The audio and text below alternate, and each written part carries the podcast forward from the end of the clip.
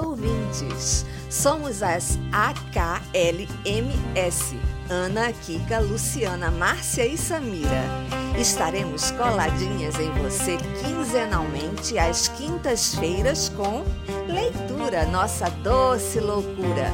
Com poemas, mini contos, poesias e o que mais der na telha. Fica com a gente? Porque esta loucura vale a pena. Esse é o nosso podcast de número 18. E quem está lendo para vocês é a. Olá, sou Márcia de Mila e hoje vou ler para vocês um mini conto de minha autoria, chamado Caixinhas de Surpresas. Nas manhãs lindas e ensolaradas de domingo, a família Sales sempre se preparava para passear. Como de costume, todos iam passar o dia na casa da vovó chata. Não que a avó seja uma pessoa chata, muito pelo contrário, sua bondade era incomparável. Esse apelido Dona Benedita ganhou bem antes de sua filha lhe dar netos. Ela era muito gorda, caía e não conseguia se levantar. Sempre tinha que ter alguém para ajudá-la. Essa situação era muito chata, tanto para Dona Benedita quanto para quem a ajudava. Daí foi que surgiu o apelido Dona Chata. Com o passar dos anos, ela emagreceu, mas o apelido ficou. Em sua casa, todos eram muito bem-vindos. Ela sempre estava pronta para oferecer uma boa comida, muito amor, músicas de qualidade, histórias emocionantes, gargalhadas de perder o fôlego, trocas de experiências, paz e a palavra de Deus. Antes de tudo, Dona Chata sempre vinha com uma caixinha que continha fitas coloridas de papel.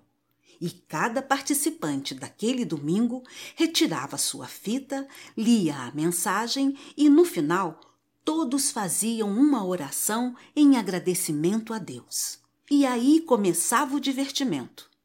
Tudo de delícia, de gostoso e de prazeroso que você possa imaginar, na casa da vovó chata tinha. Em certo domingo, Lucia, a neta caçula, não pôde se divertir com a família.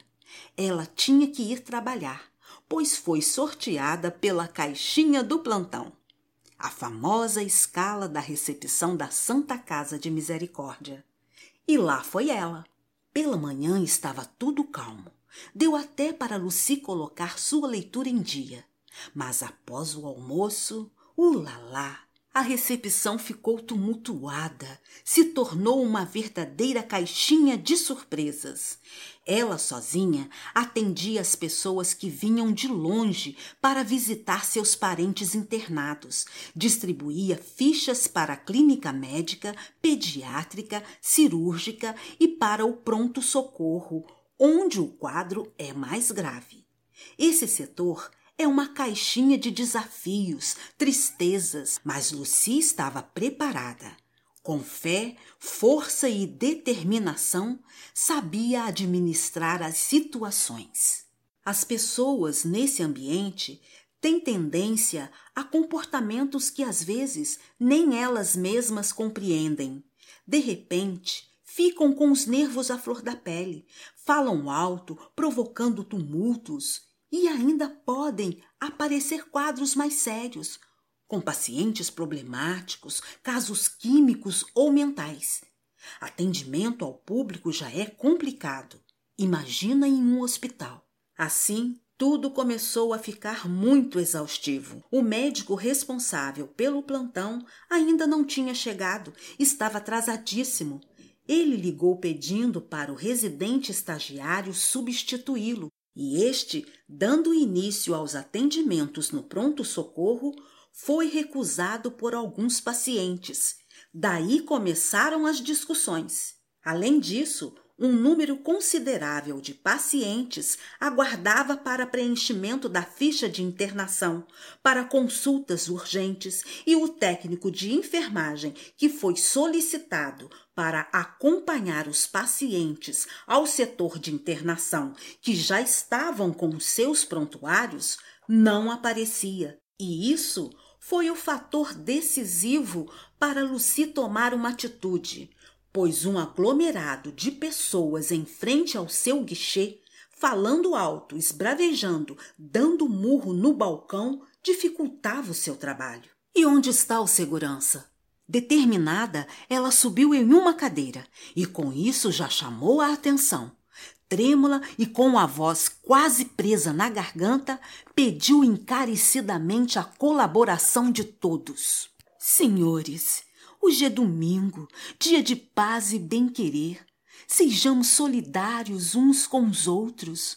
Olhe em sua volta, procure enxergar a situação em que estamos. Eu sei que cada um tem o seu problema. Eu estou tentando ajudar vocês. Mas, por favor, me ajudem também. Olhem para o outro que está ao seu lado. Talvez a situação dele seja pior do que a sua. Não se deem o direito de querer passar na frente do outro. Eu estou aqui para atender a todos da melhor forma possível. Eu também preciso da ajuda de cada um de vocês. Então, por favor, vamos trabalhar juntos, com calma e paciência. Nesse momento, todos se aquietaram. Lucy organizou filas para cada caso e, em silêncio, cada um ocupou o seu lugar. Aquela moça tímida, de aparência frágil, surpreendeu com sua visão crítica, serena e otimista, e deu um exemplo de humanidade, disciplina, empatia e resiliência. E logo depois deste acontecido, o médico plantonista retornou do seu compromisso e assumiu o seu posto. O estagiário residente auxiliou e conduziu os pacientes aos setores de internação. Veio a calmaria e o trabalho de todos fluiu bem. Lucy, podendo respirar melhor, continuou o seu plantão, agora sem correria, sem aborrecimentos e sem pendências. Pensativa e satisfeita por ter conseguido controlar um público tão complexo, ela sorriu aliviada, olhou para o alto, agradeceu a Deus e pôde até retomar sua leitura.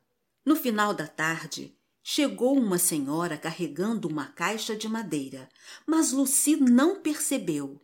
Era mais um pedido de internação. A senhora deixou a caixa no canto da entrada da recepção e pediu para usar o banheiro. Lucy apontou em direção ao corredor, indicando o caminho. Entretida com a leitura, Lucy foi interrompida por uma voz fraca e misteriosa.